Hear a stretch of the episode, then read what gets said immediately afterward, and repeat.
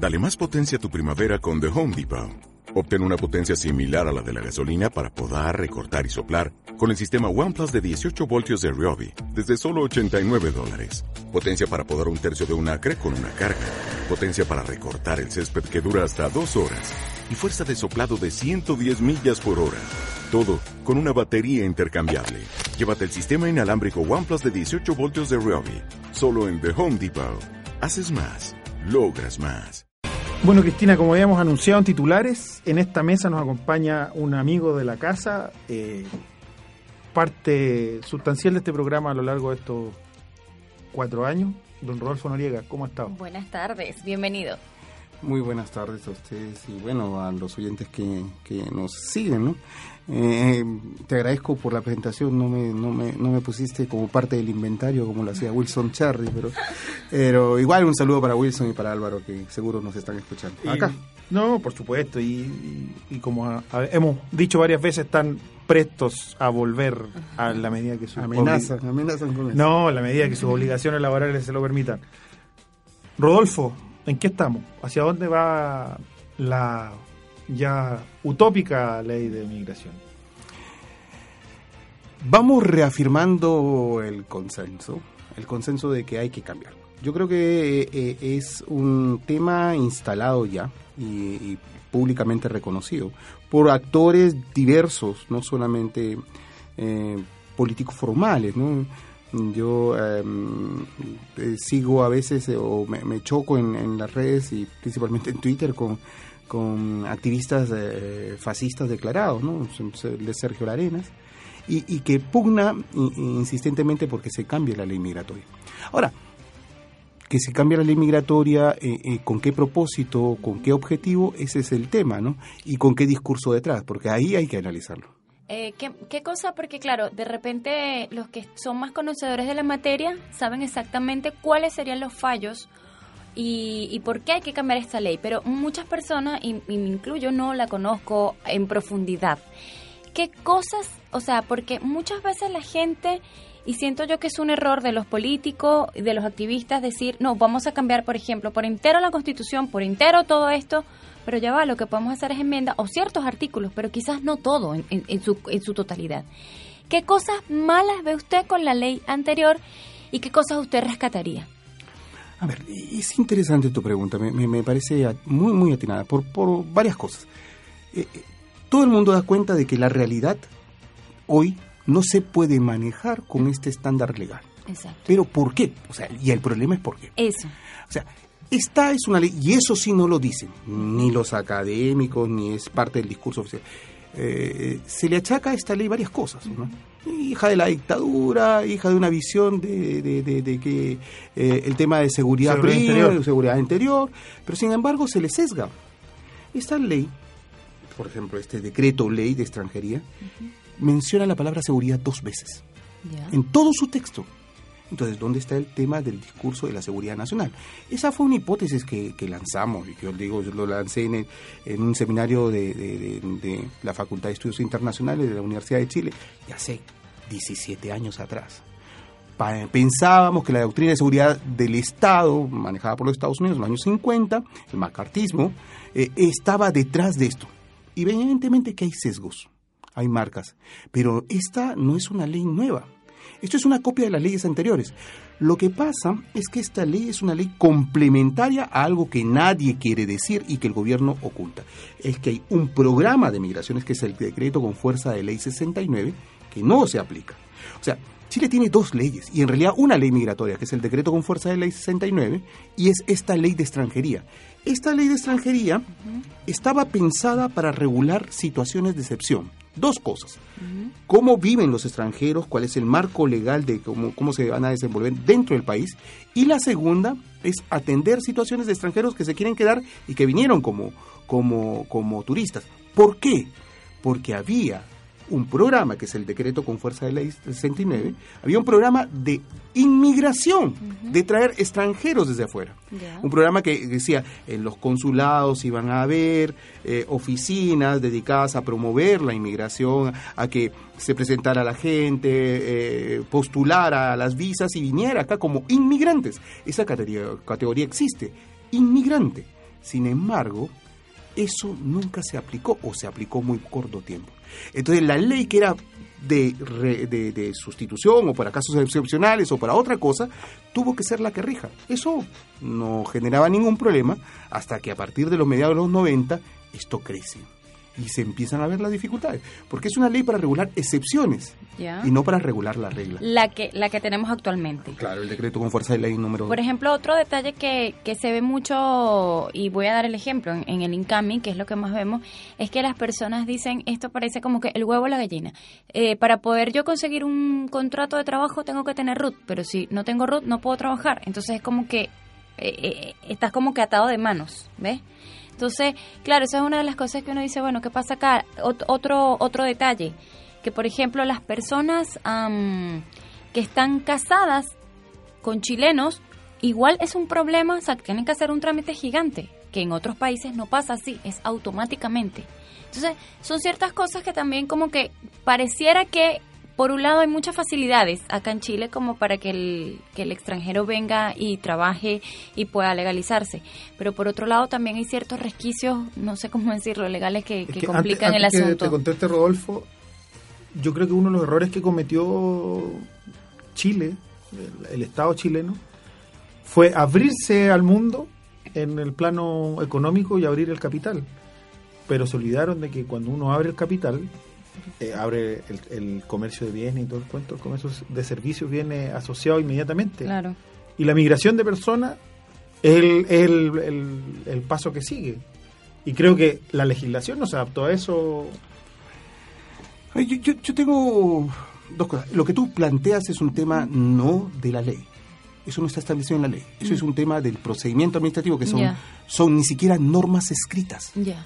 O sea, ni siquiera está en el reglamento de extranjería. Esas cosas están en la práctica. O sea, hoy día se le ocurre al funcionario definir tales requisitos y le tira un formulario nuevo, surge un problema, otro formulario, tienen como 70, 80, 90 tipos de formularios. O sea que estamos caso. hablando un problema de comunicación definitivamente. es un problema Y en de general del sistema migratorio, pa- para llamarlo Mm. en completo. O sea, una ley que, que, que, que la conocen poco, un reglamento que lo conocen un poco más y un manual de procedimiento que aplican y encima una serie de formularios que es en realidad lo que rige el tema, ¿no? Criterios. Hoy día el criterio son darle un plazo de 10 días hábiles y, y entienden como días hábiles lo que lo que en real- lo que tiene como días corridos, lo que en realidad la ley dice que son días hábiles y son criterios que van cambiando, son 30, son 90. Claro, pero regla. claro, pero No entonces igual existiría un problema porque eh, no es solamente la ley, es la aplicación de la ley. Obvio. Y que eso igual es un tema Es un importante tema- destacar porque eh, yo también, eh, a ver, yo creo que también hay problemas y que justamente estaba leyendo lo que la diputada Paulina Núñez. Núñez había dicho que ella quiere que las visas las saquen de sus países de origen. A ver, yo soy tengo dos nacionalidades porque soy chilena, no, no tuve, a ver, el problema migratorio como tal, pero igual me demoré un año en sacar los papeles. Yo quisiera, y, y bueno, y, después me imagino que mm, eh, lo hablaremos, pero ella dice, no, sí que lo hagan. Por lo menos en Venezuela, no sé en el resto del mundo, los consulados chilenos trabajan ad honorem. Es decir, no ganan dinero por eso. Lo hacen por amor al arte. Imagínate la cantidad de gente que llega. Hay un problema de información porque allá no te dicen lo que está ocurriendo acá en el registro civil. Yo cuando llegué, mi cédula no estaba activa. Había muchas cosas que ellos tampoco manejan. Entonces yo creo que hay que aquí establecer un, un canal de comunicación porque yo creo que, que, que ahí están fallando arduamente. A mí, a mí, a mí- a mí con, con lo que tú dices, Jorge, em, yo creo que Chile se cerró. No es que no estuvo abierto, sino que se cerró. O sea, fueron, fueron unos largos años en que Chile estuvo eh, eh, viviendo en sí mismo. Y, y de repente, como tú dices, de repente se, se, abrió formalmente con, con el cambio político, el paso del gobierno militar al gobierno civil em, de la dictadura a, las democracias de hoy, al estilo de hoy. Y eso significó la posibilidad de- de la mirada más atractiva hacia acá. En el contexto también que se cerraba Venezuela, que es una entrada con una crisis migratoria muy fuerte, Sí. que Argentina también entraba con una crisis migratoria muy fuerte. ¿no? Son varios contextos que al mediados de los 90 generan ese flujo migratorio principalmente de peruanos, que luego ya se va diversificando hoy día con toda la variedad de asiáticos, africanos, europeos. Sí. ¿no? Entonces, el tema de los consulados es un tema, eh, es un tema increíble. O sea, si tú no eres capaz de manejar institucionalmente o de definir cambios institucionales en un departamento, ¿cómo vas a definir cambios institucionales en todos los consulados del mundo? Porque no me van a decir de que esto lo van a aplicar solamente con los con los cubanos, con los, con los- vecinos. con los colombianos No, no. por el tema de seguridad, con los peruanos, con los dominicanos que somos los la lista negra. Bueno, ustedes están entrando, pero los venezolanos no entran del todo, pero Pero yo Aparte que hay, o sea, hay una disociación que es bien grande y que es súper paradójica, que el tema de la migración Mm. está eh, vinculado con el Ministerio de Interior. Y los consulados y todo eso Relaciones depende, de, depende de relaciones exteriores. Entonces, de hecho, hoy podemos ver que no hay comunicación muchas veces entre, entre interior y exterior. ¿Cómo vaya a ser comunicarlo Claro. ahora a cuántos consulados serán? ¿Unos 200 consulados? todos los ¿300 países, consulados en el mundo? en todo- No, y, y- y te lo vaya por dos a veces. Y, y O claro, tres. y el trabajo que ellos hacen, a lo que me refiero es que nosotros igual nos sentíamos mal en el sentido de que eh, de verdad, como te digo, trabajaban por, por amor al arte y más bien uno como quería ayudar, no sé, de O alguna sea, que manera. yo creo que ahí eh, el tema de la- de- del amor al arte eh, tiene que ver con el tipo de consulado. Hay distintas calidades de, Claro. de, de consulado. Sí, claro. Consulados oficiales y, consula- Sí. y consulados honoríficos. Sí, yo por lo menos tuve la suerte que la persona que me, que me atendió es, bueno, maravilloso, amigo, genial. Pero claro, el problema de migración es un problema que se está viendo en todo el mundo actualmente por la situación de los países. Obviamente cada país pone sus reglas y si Chile las quiere poner está bien. El que quiera se atiene y el que no, bueno, Es que lamentablemente no va a venir Es que como me decía un amigo. Lamentablemente no es así el tema. Yo creo que el, el- el derecho a migrar es un derecho Humano. Y, y que está antes que antes que muchas cosas. Entonces, eh, poner trabas de ese tipo a, a la migración de familia Mm. eh, genera conflictos súper fuertes porque muchas veces tampoco, eh, que, que es lo que le está pasando a los venezolanos hoy día, muchos no, no, no alcanzan a madurar la decisión de, No, no. de migrar y se vienen solos y no se pueden traer a su familia Mm. y no consiguen trabajo y no pueden tener los papeles para trabajar. Rodolfo lo ve ese drama todos los días, entonces se vuelve cada día más urgente legislar al respecto. Y el tema es que, bueno, que no lo hemos tocado, pero han, han habido dos mociones parlamentarias eh, en el transcurso de dos semanas por, por, por entrar finalmente la ley y dos mociones que vienen de de corriente distinta al menos en su génesis una es la de la diputada Núñez y otra es la de la diputada Vallejo Sí, sí, son dos, dos, dos mociones distintas eh, y también con propósitos totalmente diferentes y rangos distintos. Lo de la, la diputada Paulina Núñez, eh, que yo le agradezco haber presentado esto, porque esto, esto ha abierto el debate. ¿ah? Mm. Me, parece genial, aunque yo no estoy de acuerdo con lo que plantean, pero eh, esto, esto es genial. Eh, es un proyecto modificatorio del, del, de- de- del decreto ley 1094, que es la ley de extranjería, llamada así. Y, y- y el proyecto de acuerdo, el proyecto de, en realidad no es de acuerdo, sino es de resolución de la Cámara de Diputados, es presentada por otro grupo de parlamentarios, que es anterior a... Este es del 21, Sí. este es el 21 de, de- de De agosto, ju- de, de- de de junio, junio. y el de Paulina Núñez el 24. El, el tema del, del propósito de la resolución, que todavía no está aprobada, eh, la resolución podría ser rápidamente aprobada y es una gestión que hay que, que plantearla así, que sea rápidamente aprobada, hay que impulsarla, eh, en eso vamos a empeñarnos, eh, es pedir nuevamente, reiterar el pedido nuevamente que urge la ley migratoria, que urge el- que el gobierno presente su proyecto, con el cual tampoco estoy de acuerdo y que yo creo que hay que analizarlo con, con mucho, bueno, ya, ya públicamente hemos lanzado críticas muy fundamentales a ese, a ese proyecto. Pero eh, eh, si el proyecto del gobierno, si este proyecto que estamos hoy día, que vamos a conversar, o- o, el tema es que este eh, no podemos sostener la política de status quo, que ha sido la política de estos gobiernos durante todos estos años. Yo no soy amigo del gobierno de Piñera y estoy en una posición de repente ideológica y política, no, pero de repente, no, ideológica y políticamente distinta. Pero el mérito en el tema migratorio es que ellos pusieron un proyecto de ley. Mm. Y se empieza a discutir el tema del proyecto de ley con a nivel ya más político, más de, par- más de Congreso a partir de su proyecto. Su proyecto tenía un propósito inicial que era supuestamente controlar el efecto social de la migración. Después siguió cómo, a- cómo usamos la migración favorablemente al país y después salió cualquier cosa, ¿no? Una cosa media mixta. Claro, lo que pasa es que yo también veo que en la población se ha generado una, un cierto temor. Porque, claro, porque sí hay, no se puede negar, en los últimos 10 años, 5 años para acá, ha crecido mucho la inmigración.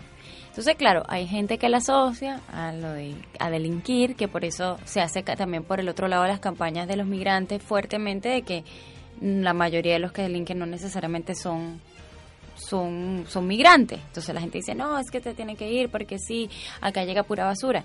Y no es así. O sea, lamentablemente hay de todo, como en todas partes. Pero entonces yo veo que la población se está generando como que vamos a hacer, nos van a quitar los trabajos. Eh, yo entiendo, claro, eh, Chile obviamente nunca había tenido esta cantidad tan masiva de repente. Entonces, ¿cómo hacerle entender a las personas que, que claro, que hay que buscar un control, pero que, que no todo es malo? O sea, que, que, que claro, que el gobierno ahí tiene que, que buscar la forma de... Porque es cierto, también el nacional, y yo lo entiendo, que, quiera resguardar su puesto de trabajo, que va a llegar a un punto en que no quiere que exista la pobreza, porque obviamente Chile ha mantenido y es, uno de los países de Latinoamérica con mejor eh, situación económica, es la más firme, entonces como que se salga de las manos esta cantidad de personas, porque si bien es cierto, no puede dejar sin trabajo a los chilenos, a los nacionales, pero tampoco a los extranjeros. Porque tampoco la idea es que entonces, ¿qué se puede hacer? Yo, yo, yo quiero, mm, quiero, quiero eh, observar algunas cosas que tú dices. Yo he venido reflexionando, de, de hecho lo, lo hice muy fuertemente con, con el artículo que me que, que salió en la revista Sur sobre el tema de las cartas a la presidenta Bachelet, Bachelet. y, y con algunos otros hechos más. O sea, es legítimo, y la pregunta, ¿no? ¿Es legítimo o es correcto o cómo podemos entender eh, esta, esta suerte de miedo, temor, rechazo de, de la gente? Y estos, estos eh, estas, eh, afirmaciones, ¿no? Migración, quita trabajo, migración, delincuencia. ¿Es legítimo? Yo, si lo vemos en lo cotidiano, yo le yo comentaba hoy día con, con varias personas, si lo vemos en lo cotidiano, cuando una persona llega extraña a tu casa, tú siempre tienes un cierto reserva. Claro. Bueno, es legítimo tenerlo, pero no por eso justifica un trato hostil. ¿Me entiendes? Ahí está la diferencia. No, no por eso significa yo tratarlo mal. Yo puedo tener mis resguardos, yo puedo tomar, y, y es legítimo que yo me, me autodefienda, pero no puedo tratarlo mal. No puedo decirle de entrada, ¿sabes qué? Te tiro la puerta. Porque tirar la puerta, o sea, poner barreras es tirar la puerta. No porque haya un otro, que yo no sé si es bueno o malo, porque no tengo, nadie tiene una bol- bolita de cristal, le voy a tirar la puerta y decir, no entres. Porque si tenemos una política de cierre de fronteras o de control migratorio, eh, sería una política de cerrar o abrir la puerta. Acá o abrimos la puerta y nos corremos de riesgo o no. ¿Qué pasa si la cerramos? Porque el tema es, mantenemos cerrada la puerta y hay una necesidad apremiante afuera. Era un golf. Era un golf. Un dramaturgo chileno contemporáneo planteó el tema. Santiago estaba cerrado. ¿Y qué pasó? Un día, en su imaginación literaria, un día de la nada, se gestaron los invasores. Y de repente aparecieron en las condes, en la dehesa, gente desgarrada que vivía, qué sé yo, en los arrabales, en los sitios más pobres, y aparecieron tomando en la misma mesa, comiendo, libando, y, y- y fue el choque, ¿no? La migración es algo así. Es un tema eh, que no, es- no es que uno lo pueda controlar. A nivel mundial, ya el manejar, regular las migraciones, ha sido un fracaso ha sido un fracaso.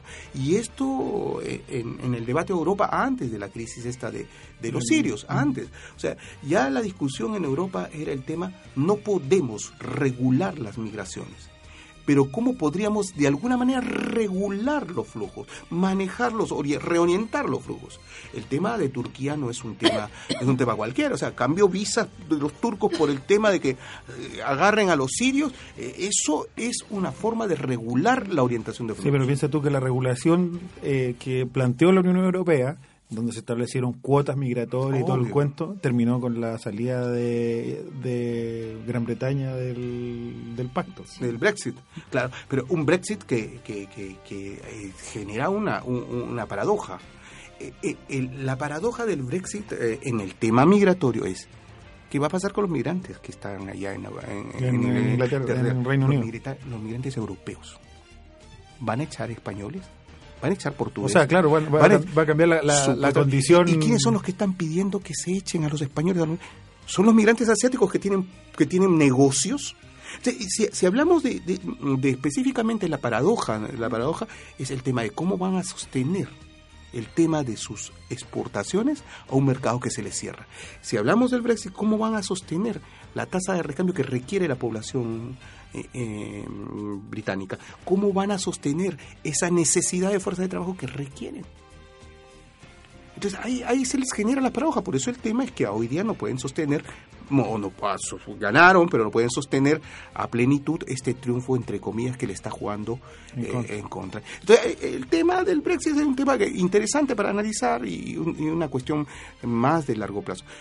Acá estamos dando pasos agigantados hacia otra cosa porque la tendencia internacional es hablar de no solamente eh, em, eh, integración económica, eh, la Alianza del Pacífico está estableciendo una libre circulación y de hecho está planteando libre circulación. Y si hay libre circulación, todos los colombianos van a poder pasar por Chile y todos los peruanos vamos a poder pasar por Chile y todos los chilenos van a poder pasar por México y los mexicanos, los mexicanos que no son tampoco ni buenos ni malos, pero que tienen un estigma de que también tienen una situación de violencia y delincuencia fuerte, van a poder venir a, Chile. Entonces, ¿de qué hablamos? Rodolfo, te Interrumpamos hacer un, corte y continuamos en Chile a todo color.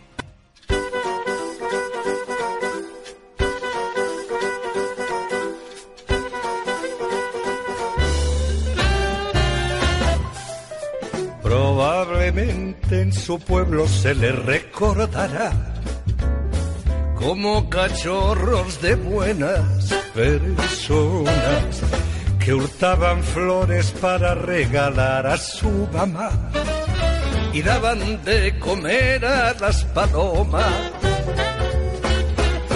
Probablemente todo eso debe ser verdad, aunque es más turbio cómo y de qué manera llegaron esos individuos a ser lo que son ¿Y a quién sirven cuando alzan las banderas? Hombres de paja que usan la colonia o no para ocultar oscuras intenciones. Tienen doble vida, son sicarios del mar. Entre esos tipos y yo hay algo personal. Tienen más trucos que los magos, verdaderamente, sin usar varita mágica, desaparecen gente.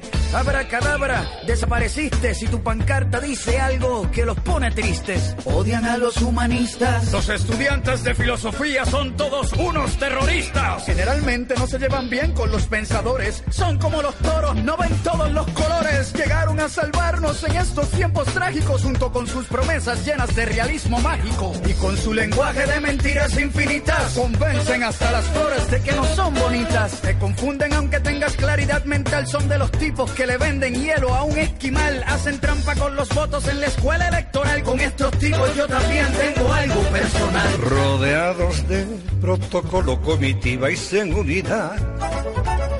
Viajan de incógnito en autos blindados. A sembrar calumnias, a mentir con naturalidad a colgar en las escuelas su retrato. Se gastan más de lo que tienen en coleccionar. Espías, listas negras y arsenales. Resulta bochornoso verles fanfarronear a ver quién es el que la tiene más grande. Se arman hasta los dientes en el nombre de la paz juegan con cosas que no tienen repuesto. La culpa es del otro si algo les sale mal. Entre esos tipos y yo hay algo personal de los colegios militares son devotos porque piensan que para defenderse hay que matar a otros. Difíciles de enjuiciar frente a los tribunales, mandan a terceros para no dejar sus huellas digitales. Huyen en helicópteros de la milicia y se hacen los enfermos para escapar de la justicia. Regalan fútbol, cerveza y un poco de baile también para que te olvides de que no se están portando bien. Se robaron los sueños de media humanidad, no creen en las Pascuas, tampoco creen en Navidad. A estos tipos cuando chicos no les dieron cariño por eso cuando les disparan se protegen con los niños. Frente a las cámaras, para no quedar mal, se desayunan una hostia el domingo en la catedral. Son como jugo de fruta con sabor artificial entre estos tipos y yo. Hay algo personal. Y como quieres la cosa nada tiene que perder.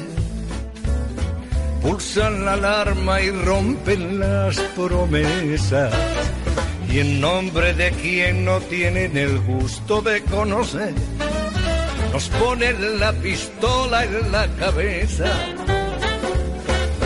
Se agarran de los pelos, pero para no ensuciar, van a cagar a casa de otra gente y experimentan nuevos métodos de masacrar sofisticados y a la vez convincentes, no conocen ni a su padre cuando pierden el control. Ni recuerdan que en el mundo hay niños, nos niegan a todos el pan y la sal. Entre esos tipos y yo hay algo personal. Ahí escuchábamos algo personal de Joan Manuel Serrat y Calle 13. En esta canción se ve el tema de la corrupción política. Serrat no esconde su comentario político, sino que escribe en una manera satírica que refleja bien sus sentimientos sobre los políticos. En esta versión está interpretada por el cantautor catalán y el dúo puertorriqueño Calle 13. La música del mundo en el sur del mundo. Estamos a todo color. Chile es a todo color porque la iglesia de San Francisco, ¿sabías Jorge que, que, está en el centro de Santiago? Es el monumento arquitectónico más antiguo existente en la capital, que fue levantado entre los años 1572 y 1618 por la Orden Franciscana. Y es aquí donde se conserva la imagen de la Virgen del Socorro en el altar mayor traída por Pedro de Valdivia cuando fundó la ciudad. Wow, pero que bien construida está porque ha pasado varios terremotos o la han restaurado. La han restaurado varias veces, pero generalmente permanece intacta la iglesia de San Francisco. O sea, que fue bien construida.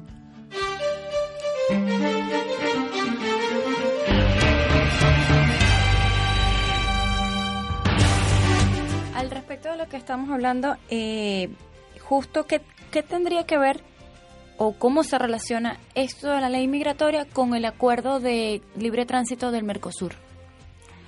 ¿Cómo afectaría?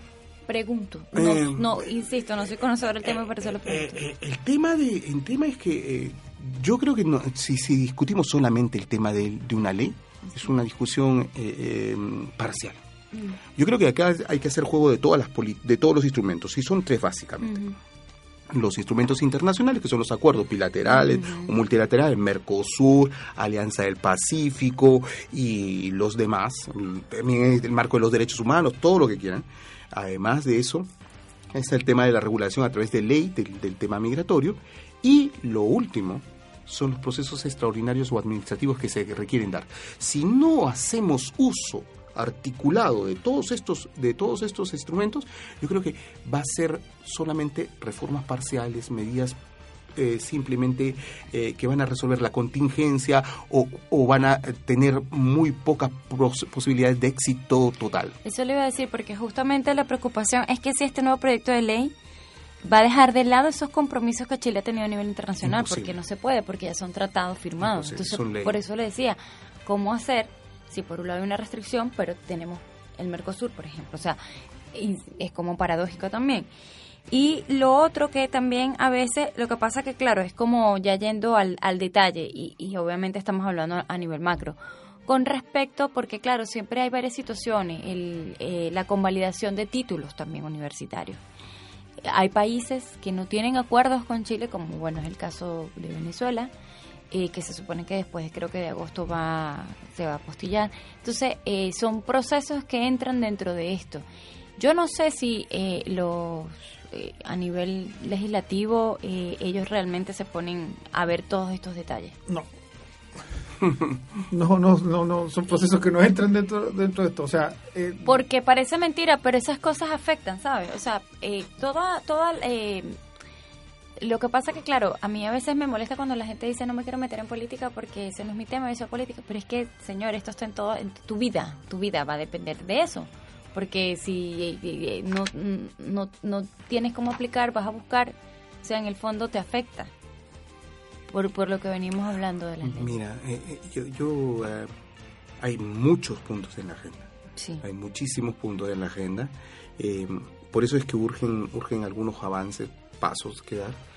Yo creo que Chile, Chile va a darlos. O sea, por más medidas y por más posturas anti, las, las posturas de apertura las van se van a imponer porque Chile no se puede aislar.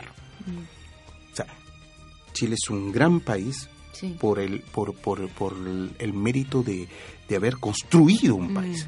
No porque sea una fuerte inagotable de recursos y hoy día tiene una, un poder financiero importante en la región, pero no hablemos de la capacidad de recursos porque estos están se está, está cambiando. Estamos estamos en el tema, o sea, el tema del cobre es un tema muy muy muy muy complejo, el tema de los de, de, la agricultura es un tema muy complejo, eh, el tema del mar es un tema. Entonces, eh, Chile tiene una cuota, una cuota de, de posibilidad de desarrollo al interior de eso si es que no explota sus relaciones hacia afuera Chile se va a estancar. Entonces, eh, Chile necesita la integración. además que las tasas de crecimiento están están detenidas. Sí, eso es eso es muy alentado. Estoy en el seminario de la del informe de la de la Seremi de este, el tema del migrante, un informe muy importante, lo voy a compartir con ustedes el, documento, pero planteaba eso, ¿no? Entonces mucha, mucha gente empezó a plantear el tema de que hay que incentivar a la población migrante para que siga aportando al no decrecimiento de la población nacional. De hecho tenemos muchos que ya hijos de nosotros que son que son chilenos, ¿no? Algunos que hinchan más por Chile que por nuestro Bueno, te pasó con la, con la Copa América, te, tocó, te tocó celebrar el año pasado, te tocó celebrar no, yo, este yo, no, yo, lo celebro, yo lo celebro doblemente. El tema es cuando me rostran que le ganan a mi país. el año pasado te tocó... No, el año pasado sí, no, de eso no hablemos, Jorge, porque ahí vamos a salir peleando, ya discutimos la otra vez. Bueno, Rodolfo, tú, antes de terminar esta entrevista y agradecerte tu tiempo, tú me pediste un par de, de minutos. Tómate los micrófonos son tuyos este par de minutos. yo, eh, quería invitar a la gente por eh, dos cosas. El día 20 de agosto, el día 20 de agosto, vamos a tener una actividad eh, con la Ceremi de Metropolitana, la Ceremi de Salud y las comunidades migrantes.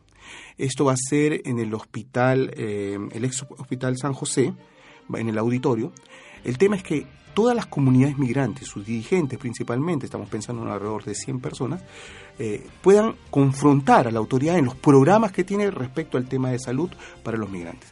Hay, una, hay un primer esbozo del diagnóstico que les decía y, hay, la, hay la posibilidad de, de poder confrontar estos programas con las necesidades y las dificultades que tenemos que son fuertísimas. Hay muchos instrumentos que podemos usar para eso. Eso es una, un primer aviso. Tenemos varias actividades también en Quilicura. En Quilicura está el segundo festival de mm, campeonato de, baby fútbol que está organizando la colonia, eh, bueno, la, coordinadora ya de Quilicura. Nosotros estuvimos en uno con Juan Vázquez, nuestro productor audiovisual, estuvo en uno de los partidos entre peruanos y colombianos para el Día Refugiados. Claro. Ah, ah, pero ahora viene el campeonato, ahora viene el campeonato. Y em, eh, además eh, eh, yo quiero llamar la atención por un tema. Hoy día el Hoy ya se ha implantado el tema del control de, de identidad, se ha, empe- se ha- se ha empezado a aplicar y eh, nos genera mucha mucha preocupación por el temor que teníamos de que esto se vuelva un control migratorio eh, eh, y que se pueda tomar eh, eh, algún tipo de, de excesos, puedan ocurrir algún tipo de excesos como ya lo hemos visto. O sea, la detención de Johanna en el parque, en la plaza Yungay, y, y el tema de los colombianos ahora en Arica con, con práctica de tortura en el Cerro Chuño, que, hemos denunciado y, sobre el cual vamos a, pedir la intervención del Consejo Consultivo de, Migraciones. Son temas que nos deben llevar a reflexionar. Nosotros hemos hecho, acabamos de cerrar el cabildo, el primer cabildo eh, convocado por la coordinadora, porque había otras reuniones de migrantes sobre el tema de la Constitución. Queremos llamar a la gente a respaldar lo que ha sido el principal acuerdo de este encuentro, que fue eh, proponer que el jus migrandi, el derecho de migrar, sea un- reconocido como un derecho fundamental en la Constitución.